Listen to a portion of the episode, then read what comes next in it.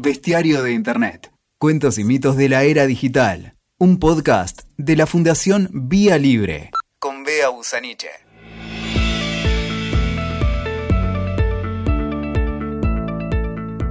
Estamos una vez más en el podcast de Fundación Vía Libre y hoy nos acompaña Javier Esmaldone para desmitificar algunas ideas instaladas en el sentido común sobre un tema que, más allá de las cuestiones tecnológicas, hace a los derechos de todas las personas y diría en todo el mundo. Los sistemas electorales y las tecnologías en los sistemas electorales, más precisamente el voto electrónico. Javier, gracias por sumarte. ¿Nos querés contar quién sos? Hola, bueno, gracias a ustedes por la invitación. Eh, yo soy un informático, laburante de las, del software, eh, que por algunos intereses eh, relacionados con el impacto del uso de las herramientas informáticas en la sociedad, terminé metiéndome cada vez más en estas cuestiones de el uso de la tecnología en los sistemas electorales, el voto electrónico, votar usando computadoras, sí, no, por qué. Eh, y bueno, ahora me ocupa una buena parte de mi tiempo, digamos, eh, observar elecciones, a veces desde casa, otras veces he tenido la suerte de, participar activamente en, algunos procesos electorales. Y bueno, eh, no soy, aclaro, no soy abogado, no soy constitucionalista, eh, no soy especialista en sistemas electorales, digamos, en el sentido estándar o clásico de la palabra, pero bueno, cada vez más me, dedico a, mirar cuáles son los posibles usos buenos y malos de la tecnología informática en las elecciones.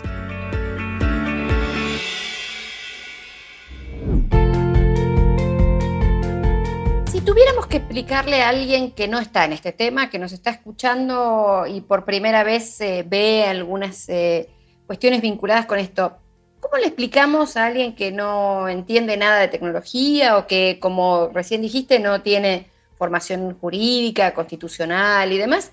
¿Qué es el voto electrónico? El voto electrónico, para hacerla simple, eh, y después hay obviamente una variante muy grande, cada vez mayor, de sistemas de distinto tipo, es cada vez que yo para emitir mi voto tengo que utilizar un sistema informático.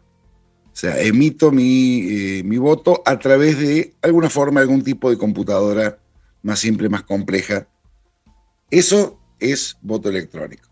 No tiene nada que ver con el uso, otros usos de sistemas informáticos en otras partes del proceso de eh, votación y elección, sino específicamente en el acto de emisión del voto. Bueno, y te voy a hacer una pregunta que, nos la han hecho infinidad de veces, que probablemente estés harto de escuchar, pero si hoy día, pleno siglo XXI, usamos eh, tecnologías digitales para prácticamente todas nuestras tareas cotidianas, desde las comunicaciones hasta las transacciones bancarias, hasta los eh, estudiar y demás. ¿por qué todavía es mejor votar en papel o por qué no está eh, instalado, eh, generalizado el uso de computadoras para votar? Por varias razones. Yo creo que la primera es que, a ver, es cierto que usamos computadoras cada vez para más cosas, pero es falso que usamos computadoras para todo. Para algunas cosas no usamos computadoras y para algunas cosas usamos computadoras a veces y otras veces elegimos no usarlas.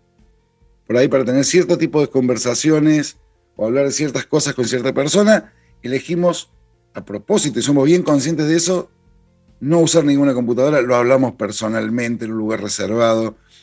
Eh, hacemos compras usando comercio electrónico, transferencias eh, online y demás, pero algunas cosas las seguimos pagando con dinero en efectivo, ¿sí? Entonces, eh, por ahí viene la cosa. Eh, ¿Por qué? Porque las computadoras básicamente son muy malas o es muy difícil garantizar que un sistema eh, no registre cosas, no deje registro de algo y o olvide cosas. Y en el caso del sistema de votación, la complejidad, el problema por el que nos metemos en todo el lío que es definir cómo votamos y cómo contamos los votos es desde que aceptamos que el voto tiene que ser secreto. ¿sí? Y ahí es donde se choca con el, el, estado actual, al menos del avance de la informática. No sabemos cómo hacer un sistema de votación que nos garantice realmente que el voto va a ser secreto.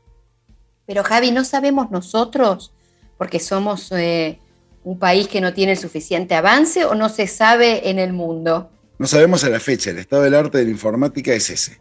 ¿sí? No hay un sistema de votación eh, electrónica que eh, permita garantizar de entrada el secreto del voto y, después vienen otras cuestiones, ¿no? Pero esto, a ver, la primera patente de un sistema de voto electrónico eh, en Estados Unidos fue otorgada en 1974. O sea, es tan vieja como yo. Eh, pensemos en todos estos años, eh, ya casi 50, me cuesta decirlo, cuántas tecnologías aparecieron, se masificaron y murieron y desaparecieron, no existen más. Bueno, pensemos en la evolución de las computadoras desde el principio de los 70 hasta hoy. Bueno, así es la cantidad de sistemas distintos que se han ensayado, que se han probado.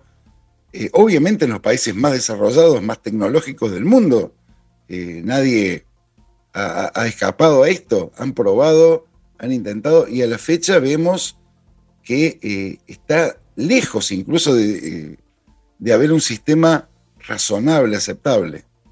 ¿sí? Y la, los sistemas, por ejemplo, de votación por Internet, como lo que se habló en Estonia o como algunas iniciativas que hubo en Suiza, eh, también para el voto de extranjeros, viste que, muchas veces se habla, bueno, los, ciudadanos extranjeros eh, que, viven en el extranjero pero tienen derecho a votar eh, y que muchas veces tienen la dificultad de llegar a un consulado porque no hay consulados de un país en todas, solo hay en las grandes ciudades, digamos. Muchas veces se piensa el tema del voto por Internet. Eh, ¿El voto por Internet qué tan lejos o tan cerca está de ser algo confiable? A ver, si votar eh, en un lugar con ciertas condiciones de seguridad, en equipos que tienen ciertas eh, salvaguardas de seguridad, que son puestos ex profeso y cuidados, ya es entre difícil e imposible, mucho más lo es votar a través de Internet en una computadora que eh, nadie puede garantizar, digamos, la, seguridad de ese equipo. Entonces, el voto por Internet está todavía más lejos, es la forma de voto electrónico más difícil más complicada de implementar. Hay un detalle que es en el caso de, por ejemplo, gente que no puede acceder a votar de otra forma porque está en el extranjero, porque no tiene un consulado cerca, y ahí hay una discusión que se plantea de decir, bueno, ¿qué es mejor? Eh, que no pueda votar directamente por una, imposibilidad física o permitirle alguna forma de votar. ¿Sí? Vamos a poner un ejemplo la astronauta que votó desde la Estación Espacial Internacional. No podría haber votado de otra forma. Entonces ahí la opción era directamente o no vota o vota así. Bueno, ahí podría haber una discusión. Sí, pero en el caso del astronauta que está en la estación espacial es un único voto que llega a un oficial electoral y ese oficial electoral eh, cuando cuenta ese voto y cuando eh, evidentemente hay una dificultad para prever la, para custodiar el secreto de ese voto, digamos. Son, es ese voto tan excepcional que, que bueno, eh, puede generar una, una, dificultad en custodiar el secreto. Entonces, una persona que toma la decisión también, no solo de votar, digo, eh, esta ciudadana votó en las elecciones norteamericanas eh, presidenciales, pero vota, y creo que en el estado de Texas, eh, su voto contaba en, dentro del estado de Texas porque ahí está la sede de, la NASA, que es a donde ella iba, tenía su domicilio, digamos, desde la estación espacial. Pero ahí también hay una parte también de sacrificio del secreto de su voto, probablemente, porque el oficial electoral que le toca administrar ese único voto emitido en la estación espacial puede, pero eso no es aceptable cuando hablamos de grandes volúmenes de población o de claro, grandes claro, volúmenes de, de, la ciudadanía, digamos, porque ahí tenemos el, el tema de que el secreto del voto no es un bien en sí mismo, sino un reaseguro para uno de los temas centrales de la política electoral, que es el, el, el voto libre. Digo, el secreto del voto es el, el instrumento que se encuentran en políticas electorales para, para que quien vote, vote libremente. Entonces, lo que vemos es que si uno no puede asegurar el secreto del voto, lo que, lo que se hace es atacar un principio fundamental que es la autonomía de un votante. Y en ese sentido hay, hay experiencias, porque cuando hablamos de voto electrónico, eh, en general está este mito de que eh, los países más desarrollados tienen que tener voto electrónico o tienen avances en las tecnologías y demás. Cuando uno ve y, busca evidencia de, esos, de, esa, de, de esas afirmaciones, lo que encuentra es exactamente todo lo contrario. ¿En qué países se está usando voto electrónico de manera generalizada o parcial en la actualidad? Porque hay idas y vueltas y demás, pero hay algunos países que son emblemáticos en materia de voto electrónico. ¿Cuáles son esos países? Mira, los únicos países que, en elecciones presidenciales usan eh, exclusivamente sistema de voto electrónico son la India, eh, Brasil, Venezuela y algún principado por ahí raro muy chiquito. Fuera de eso, eh, el resto de los países usan o marginalmente sistema de voto electrónico o en, alguna, en algún grado de, participación, por ejemplo en Estados Unidos, pero no más allá de la tercera parte de los habitantes. Eh, los países más desarrollados usan exclusivamente sistemas de voto con boletas de papel, sobre todo la boleta única de papel, no la boleta partidaria como usamos nosotros, los franceses y, y no muchos países más, con la boleta en el cuarto oscuro y el sobre. Claro. Y en estos países, cuando, bueno, vos decías Venezuela, por ejemplo, y pensaba en aquel video de Nicolás Maduro diciendo que sabía que tenía quienes, los nombres de aquellos que no habían votado a favor. Hay, muchos escándalos vinculados con el voto electrónico, aunque creo que los escándalos vinculados con eh, Venezuela y con el sistema electoral de Venezuela, sin ánimo de entrar en la discusión sobre la política venezolana, eh, exclusivamente tocando el tema de su sistema electoral, eh, creo que Venezuela nos arroja muchos de los ejemplos que, podemos mostrar a la hora de pensar por qué no queremos un sistema de voto electrónico. ¿Cómo es el sistema electoral de Venezuela? Por ejemplo, que Venezuela lo reivindica como el mejor sistema del mundo eh, y que, bueno, en general tampoco está muy cuestionado como tal el sistema, pero que tuvo un cuestionamiento de la propia empresa proveedora. Eh, ¿Cómo es el sistema venezolano, por ejemplo? El sistema venezolano es, particularmente peligroso porque eh, unifica dos cosas que son la identificación del votante y la emisión del voto. Eh, casualmente en los últimos días se ha presentado el nuevo sistema con que se van a hacer las próximas elecciones en Venezuela, que es un rediseño del sistema anterior, por esto de que se pelearon con, con la empresa Smartmatic, eh, y eh, mostraron un detalle técnico que en casi 20 años nunca se había mostrado. Bueno, esta vez al menos lo mostraron y nos sirvió para ver qué tan peligroso es. Y por ejemplo, eh, el votante en la mesa se identifica apoyando su dedo en un lector de huellas digitales. Ese lector está conectado a la máquina de votación y el padrón, digamos, de forma digital, está cargado en la máquina de votación, o sea que es la máquina la que identifica quién es ese votante y lo habilita a luego emitir el voto en la misma máquina. Eh, a ver, uno no necesariamente tiene que pensar en, malicia, en que alguien vaya a ligar las dos cosas, que lo podría hacer muy fácilmente y de una forma bastante difícil de detectar, sobre todo si uno ve las auditorías que se hacen, que es reunir a veedores de los partidos y mostrarles el código, pedacitos del código en una pantalla. Eh, pero aún si no hubiera malicia, también por error sería muy fácil hacerlo. Sería muy fácil, o sería posible al menos, que alguien vulnerara el sistema y pudiera ver quién va emitiendo cada voto y a quién va votando. Y lo peor de todo, aunque esto no pasara, al ser técnicamente posible, o al ser a veces tan difícil entender lo que realmente es un sistema de, un sistema informático, ¿qué le pasa al votante que va y se enfrenta ante una, computadora? Una coerción del votante. ¿Qué le, pasa al votante al que, el que sabe de que eh, su trabajo, su vida, su sueldo, su subsidio, su plan social, su beneficio, depende de que nadie sepa cómo vota. al enfrentarlo a un sistema así, no tiene la garantía, no tiene la seguridad de que eso no se va a saber, entonces por las dudas no vota como quiere, sino vota como debería. Como, como debe. Exacto. Y el sistema de Brasil, que mucho se lo ha promocionado acá en Argentina, yo recuerdo hace algunos años eh, varios políticos en Argentina decir que el sistema de Brasil era como un, Falcon, una cosa así, como que era un sistema sumamente robusto. Eh, ¿es, similar al de, al de Venezuela o es un sistema novedoso? ¿Cómo, ¿Cómo funciona el sistema de Brasil? Bueno, el sistema de Brasil es, es un poquito peor Empezando porque es muy curioso porque el, votante tiene que introducir el número de cada lista o de cada candidato. Es un número de cuatro dígitos, con una botonera estilo de los 80, que se traba y no anda para nada bien. Entonces, imagina la dificultad si uno tuviera que ya saber de memoria los números de listas que uno va a votar para cada categoría.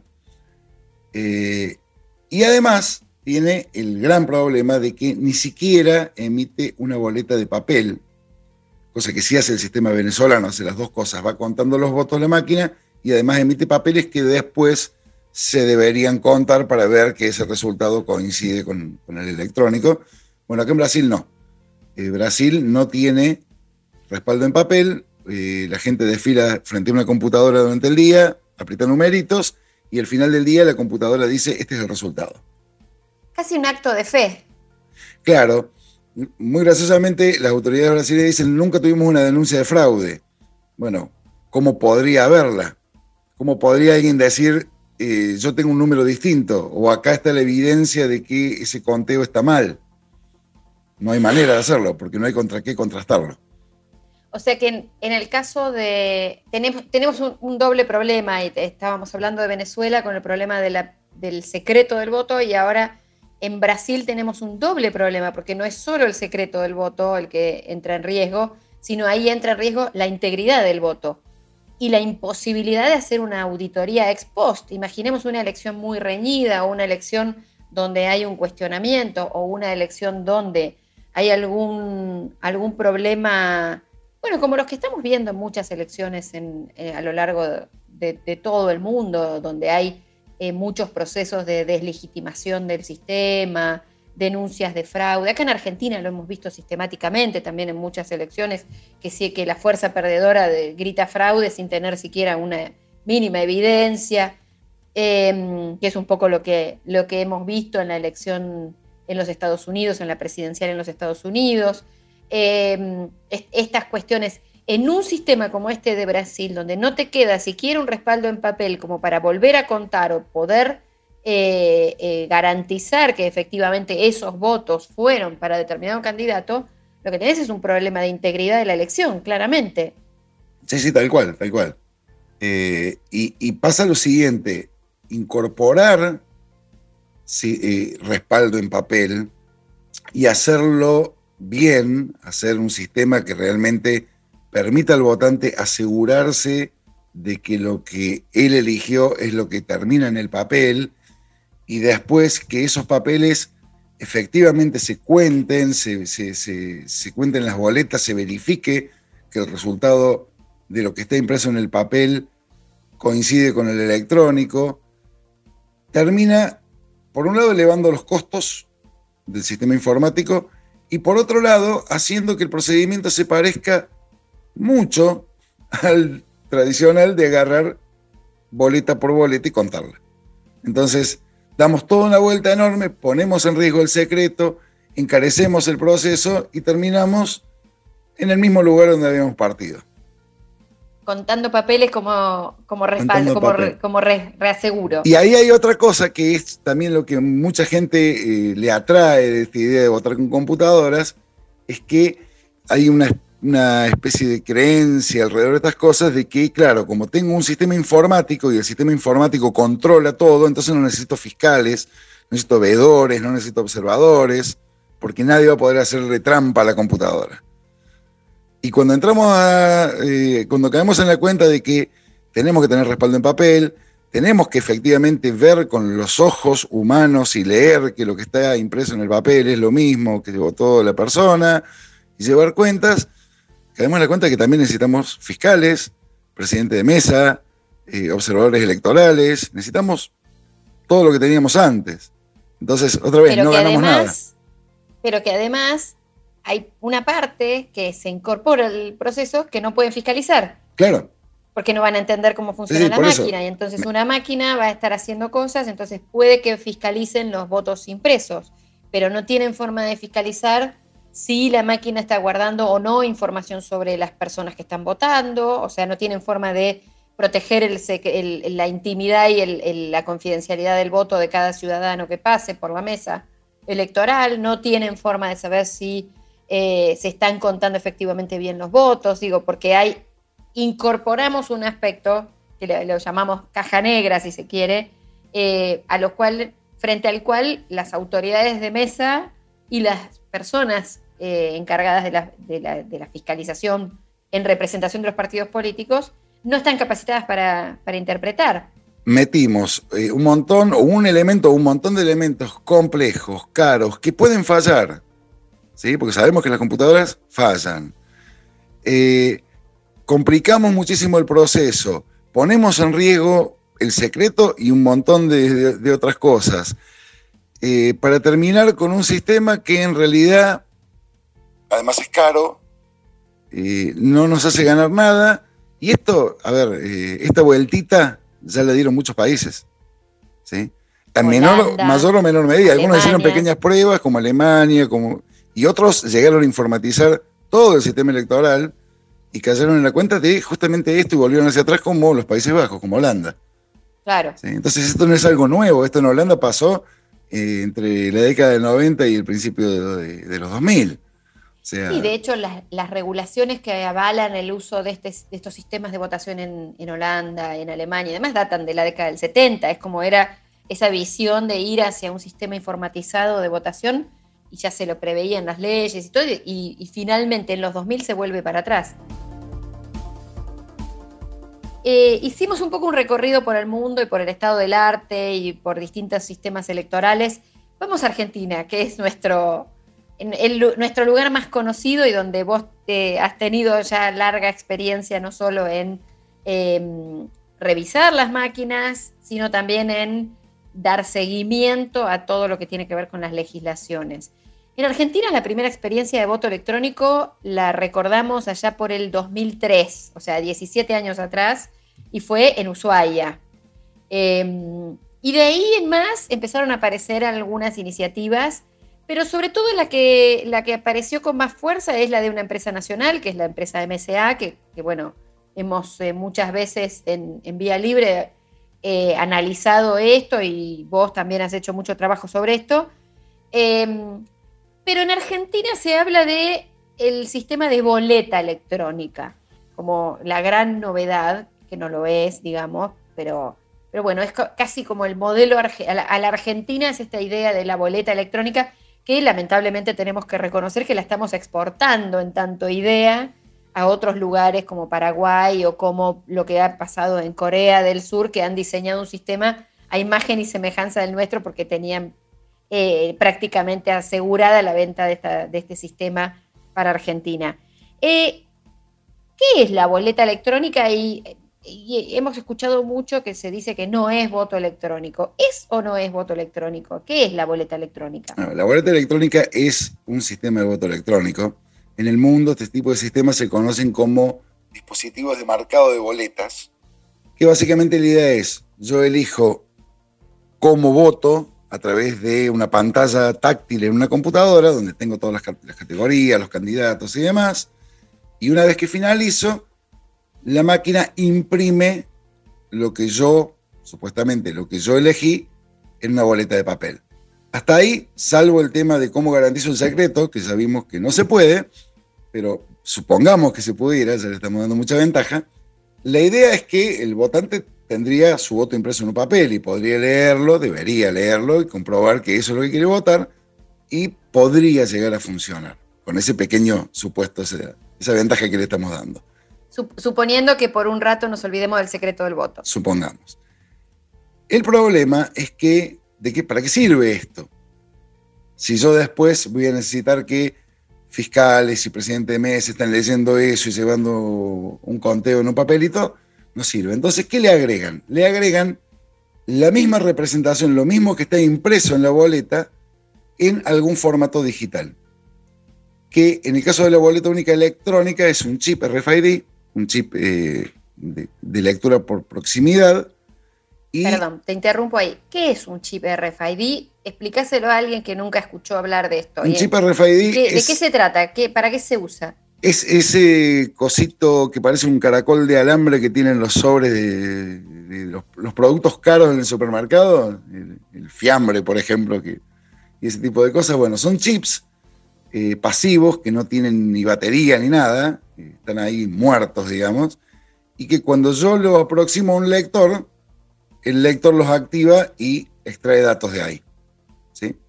Básicamente se usa generalmente aproximo, Lo, aproximo cuánto? O sea, ¿tengo que estar muy pegadita o puedo estar a una cierta distancia? Dependiendo de la tecnología. Eh, bueno, los que usan la tarjeta SUBE tienen un chip de eso adentro de la tarjeta. La mayoría de las tarjetas de crédito últimamente ya vienen con esa tecnología.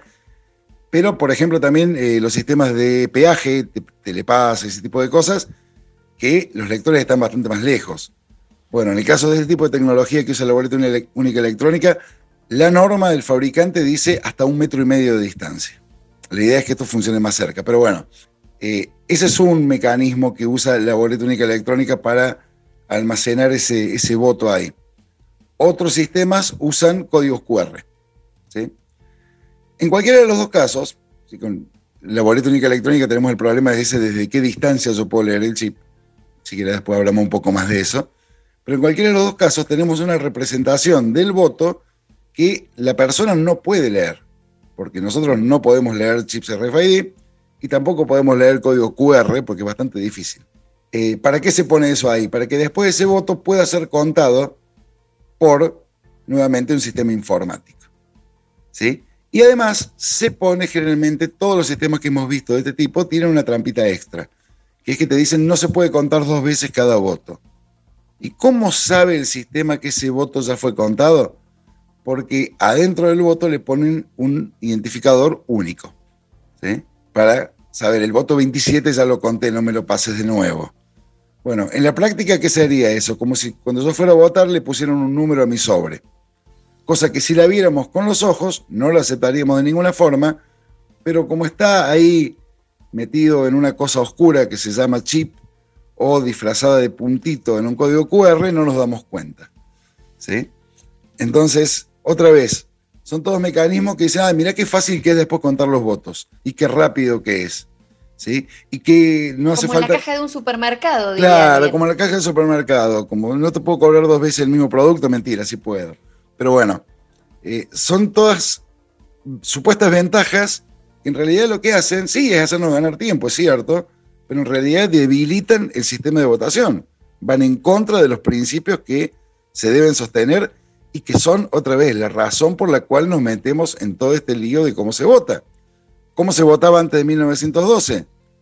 La gente desfilaba al frente de una mesa, decía cada uno a quién votaba, se iba anotando y ahí no había demoras, no había dudas, no había libertad para votar tampoco, pero era todo muy fácil y rápido. Fácil y rápido, eso es el argumento que se usa habitualmente entre los propagandistas del, voto electrónico. El, sistema este, bueno, recordaba recién cuando hablabas de las posibilidades de leer el chip a distancia, que en la propia patente que tiene la, en, el, resumen de la presentación de la patente del sistema, dice que se puede calcular se puede contar una urna sin siquiera abrirla. Lo, dice ahí en el, libro de voto electrónico de María Inés Tula y lo dice el texto de la eh, patente que MSA registró en el, en el, en, el INPI, o sea que a es, es una declaración de la propia empresa que diseña el sistema que los votos se pueden leer a distancia. En este libro de María Estula, voto electrónico, hay un capítulo dedicado a este sistema y está descrito claramente cómo el sistema está diseñado para que los votos se puedan leer sin abrir la urna. Pasándolo la urna por un lector me dice qué dicen los votos que están adentro. Bueno, Eh, yo creo que eso después lo sacaron porque se dieron cuenta que eso viola cualquier código electoral. ¿sí? Porque justamente la urna eh, lleva fajas y firmas y la custodiamos para qué? Para que nadie pueda saber qué, hay, qué dice un voto que hay ahí adentro hasta después de las 6 de la tarde. ¿sí? Entonces, este sistema está hecho para cargarse todas esas garantías.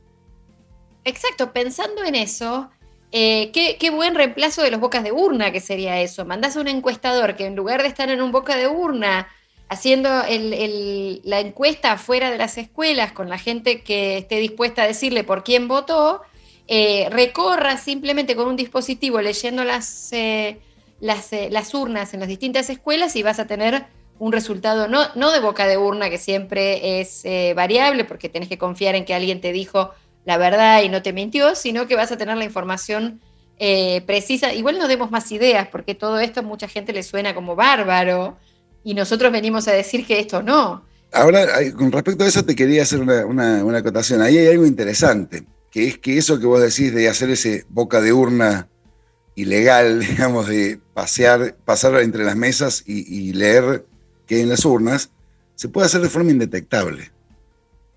Claro, no sabemos si no se ha hecho. Y ahí esa es una característica novedosa de este tipo de sistemas. Eh, esto es un ejemplo que siempre pone nuestro amigo común Fede Heinz, que dice, bueno, ¿viste cuando la gente dice, ¿viste lo que pasó en la elección de Catamarca que prendieron fuego una urna? Bueno, lo viste. Te llama la atención, te escandaliza y es gravísimo. Pero eso pasa porque vos lo viste. Con los sistemas informáticos pueden pasar un montón de cosas que no son observables. Incluyendo quemar los votos. Incluyendo quemar los votos. Si alguien viene y viola una faja de una urna y la abre y saca los votos, yo me puedo dar cuenta.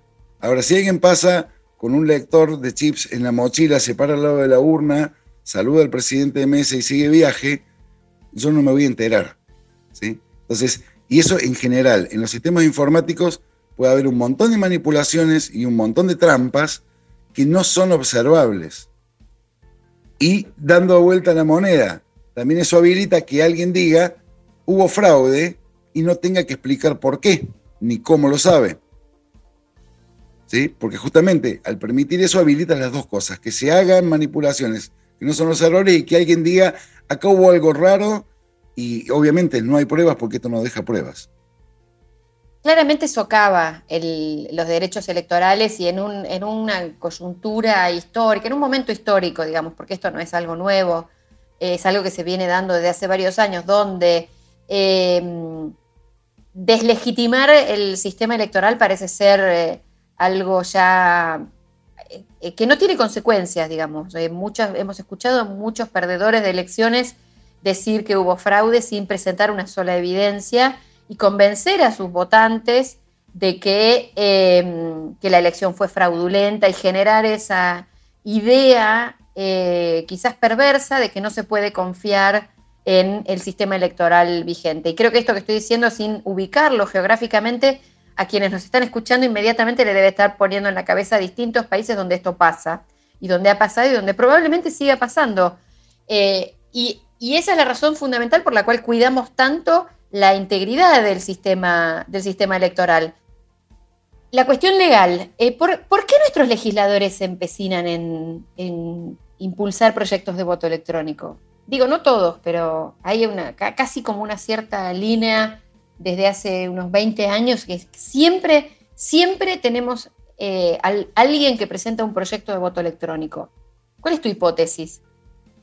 Sí, Primero, eh, lo que decías de, deslegitimar el sistema electoral.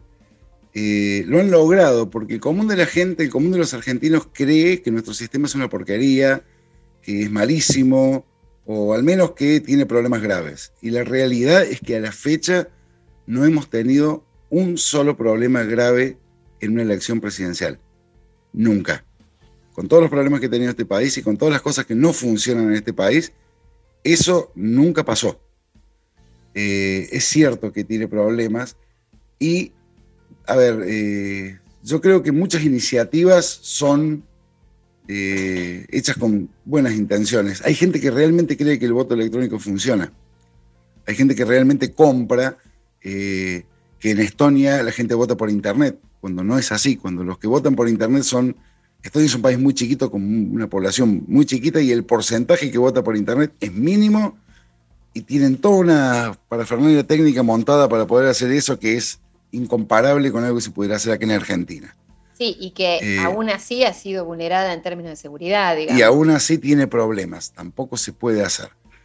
Pero bueno, los proyectos acá, ha habido proyectos serios presentados por varias fuerzas políticas varias veces de reformas implementando boleta única, de papel, sin computadoras, no se han tratado nunca.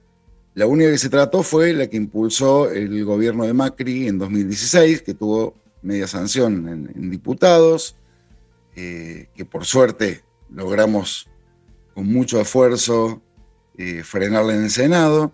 Y acá pasa esto, acá todo el mundo se queja del sistema electoral cuando hay elecciones, que es justamente, o cuando se aproximan las elecciones, que es justamente cuando no se puede hacer nada, porque modificar una ley electoral es difícil, porque requiere mayoría eh, de ambas cámaras.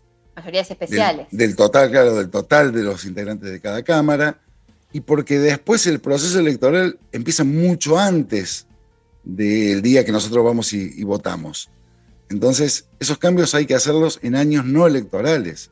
En años no electorales nadie se preocupa por el sistema electoral y después pasa otra vez lo de siempre nos van a robar las elecciones, va a pasar esto, va a pasar el otro, eh, aparecen contrataciones turbias, eh, sistemas que realmente ponen en riesgo eh, las elecciones o, al menos no ofrecen las, garantías suficientes, pero después pasan las elecciones y nos olvidamos de nuevo. Y otra vez, sí, cada tanto aparece alguien vendiendo la solución mágica de pongamos una computadora y esto se arregla todo. Y en este momento estamos viendo que, por ejemplo, Argentina está exportando este sistema a Paraguay. En Paraguay van, eh, eh, van a usar el mismo sistema de eh, boleta electrónica, ¿verdad? Sí, en Paraguay van a usar el mismo sistema de boleta electrónica, como decía el viejo chiste de, de la aerolínea, y con el mismo avión. O sea, con las mismas computadoras que ya tienen a la fecha 5 o 6 años eh, que no sé en qué estado estarán, pero tecnológicamente están en el estado de cualquier sistema informático de hace 5 o 6 años. Eh, y hemos encontrado, por ejemplo, bueno, ese sistema ya le habíamos encontrado vulnerabilidades y problemas hace 5 años eh, y ahora tiene nuevos. ¿sí? Como que, por ejemplo, ya se consiguen en el mercado chips, como los usados en esas, en esas boletas, a los que yo los puedo programar y cambiarle ese numerito único que evita que me cuenten el voto dos veces, bueno, ahora ya se pueden comprar eh, boletas de multivoto. Claro, el eh, tema del multivoto es una de las eh, vulnerabilidades que detectaron ustedes en la elección de la ciudad de Buenos Aires en 2015, recuerdo. Porque digo, esto que, de lo que estamos hablando no es hipotético. En la ciudad de Buenos Aires se usó en las elecciones 2015 se usó en Neuquén, se usó en Chaco, se, se usó en mm. Salta. Se usó en Salta muchas veces. Salta está súper institucionalizado ya este, este sistema. Eh, y cuando vos decís el sistema de multivoto, esto ¿nos contás un poquito de qué se trata esto del multivoto? Bueno, es, un lindo ejemplo porque muestra cómo eh, todo lo que se dice de que, bueno, el sistema puede tener falla, pero lo vamos a auditar, lo vamos a revisar, nos vamos a asegurar de que no tenga problemas. Eh, el multivoto fue un error de principiante, un error de curso de primer año, que estaba en el módulo que cuenta los votos eh, y lo detectó en un rato mirando el código por arriba, que el código fuente que se había filtrado, no es que la empresa lo hubiera publicado. Alguien hizo una copia y lo subió a la nube. Aparte tenemos esa otra cuestión, que las empresas privadas, que esto hay que decirlo, también salvo el caso de Brasil, que es un desarrollo eh, del Tribunal Electoral, que es un desarrollo estatal, eh, en general lo que vemos eh, es que son empresas privadas que desarrollan estos sistemas y que amparan también el secreto de sus tecnologías en cuestiones de propiedad intelectual muchas veces, y, y, que no disponibilizan toda la información mínima, mínima que deberíamos tener para hacer una auditoría más o menos, al menos. O sea, la investigación que se ha hecho se ha hecho sobre filtraciones. Sobre filtraciones, sobre máquinas eh, conseguidas por un ratito de prestado eh, y en condiciones poco claras. Eh, pero bueno, en este caso concreto, Alfredo Ortega, que es un, investigador en seguridad informática muy reconocido, se puso a mirar el código y dijo, yo quiero ver dónde está, él dijo, el, el, más uno de la democracia, dónde cuenta los votos. Y ubicó ese cachito de código y se dio cuenta de que estaba mal hecho y de que no verificaba, claro, como la capacidad del chip de la boleta permitía almacenar mucha más información que la de un voto, resulta que si en el chip había la información de muchos votos, el sistema la leía y la cargaba y no le avisaba a nadie. ¿Sí? Entonces, y lo sumaba. Y ese era un sistema que a la fecha ya se había usado en elecciones provinciales de Salta varias veces, se estaba por usar en la ciudad de Buenos Aires y finalmente se usó, y, se, usó, así. sin corregir, y había pasado las múltiples auditorías hechas en Salta y la auditoría hecha en la ciudad de Buenos Aires por gente de la Facultad de Ciencias Exactas de la UBA, que había costado en ese momento, si mal no recuerdo, un millón y medio de pesos del año 2015. ¿sí? Nadie vio ese error. Alguien mirando de casualidad lo notó. ¿sí? Y es un ejemplo chiquitito. Sí, obviamente después se corrigió, después se corrigió ese. Pero es un ejemplo chiquitito de cómo algo grave puede estar escondido ahí por error o a propósito y nadie notarlo nunca y el sistema usarse años. Y acá viene otra de las bondades de este tipo de sistemas. Yo descubro hoy que el sistema tenía un error o una vulnerabilidad, sistema que usé a lo mejor en 10 elecciones en el pasado. Estoy poniendo en duda el resultado de esas 10 elecciones. Bueno, con los sistemas basados en papel, manuales, eso no pasa. Si yo descubro hoy que me hicieron una trampa, yo sé que esa trampa no me la hicieron antes. ¿Sí? Acá no, acá retroactivamente pongo en duda qué pasó en elecciones de a saber cuándo.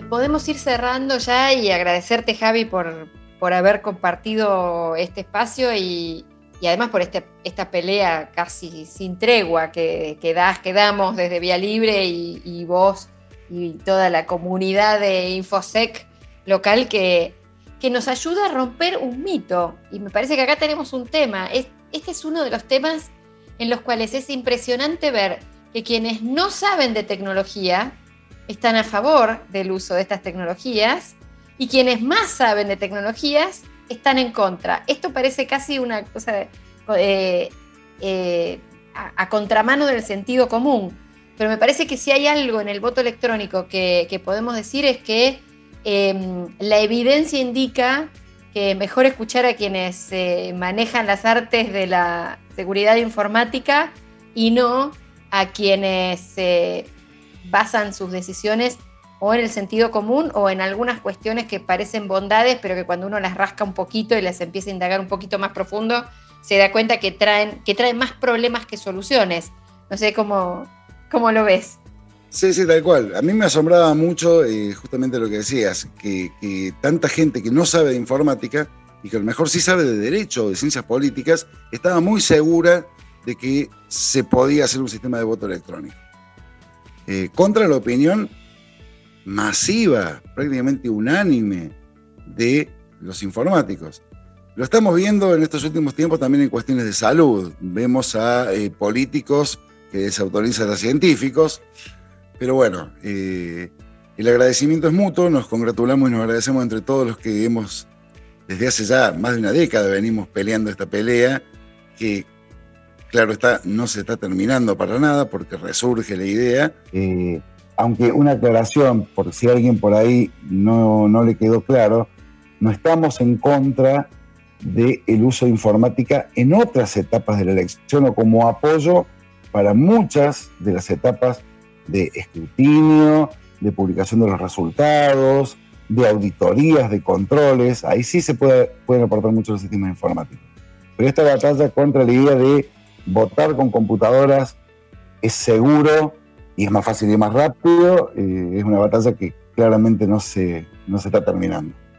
Ahí seguiremos con esa, con esa, tratando de sensibilizar sobre todo a, la ciudadanía más que nada, eh, porque finalmente a la hora de la verdad de lo que se trata es del respeto de la voluntad de cada una de las ciudadanas y ciudadanos que votan. Eh, Javi, muchas gracias. Gracias a vos.